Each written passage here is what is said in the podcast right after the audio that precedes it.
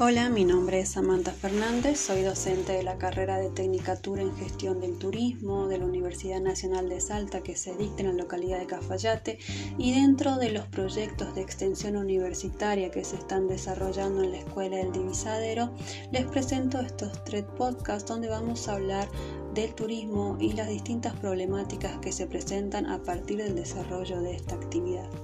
En este primer podcast hablamos sobre la relación entre el turismo y la comunidad local, definiendo primero al turismo como un fenómeno económico y social que emerge a partir de la segunda posguerra gracias a los avances tecnológicos propios de su contexto, que permitieron su consolidación como una de las actividades económicas más dinámicas a nivel mundial. La cantidad de turistas que se movilizaron a los diferentes destinos dieron lugar a lo que conocemos como turismo masivo o turismo de masas, teniendo gran incidencia en los lugares receptores de estas grandes oleadas turísticas. Debido a los ingresos alternativos que esta actividad genera para las comunidades anfitrionas, en términos generales es una actividad bien recibida, sobre todo si hablamos de destinos localizados en países subdesarrollados, donde es promovida por la mayoría de los estados nacionales como una herramienta para el desarrollo económico y en algunos casos como un indicador de desarrollo. Sin embargo, no es una actividad libre de tensiones.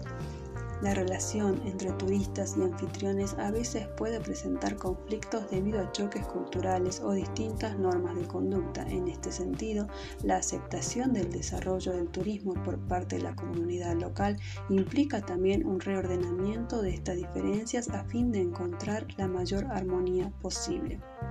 En referencia a las transformaciones socioculturales que el turismo puede aparejar, algunos autores han planteado que es una potencial amenaza de aculturación y pérdida de identidad ocasionada por el encuentro entre visitantes y la comunidad receptora, cambiando formas de comportamiento, planteando que el turismo se ha convertido en un elemento inductor de identidad, en tanto que actúan como referentes de un nuevo modelo sociocultural para los destinos que las reciben.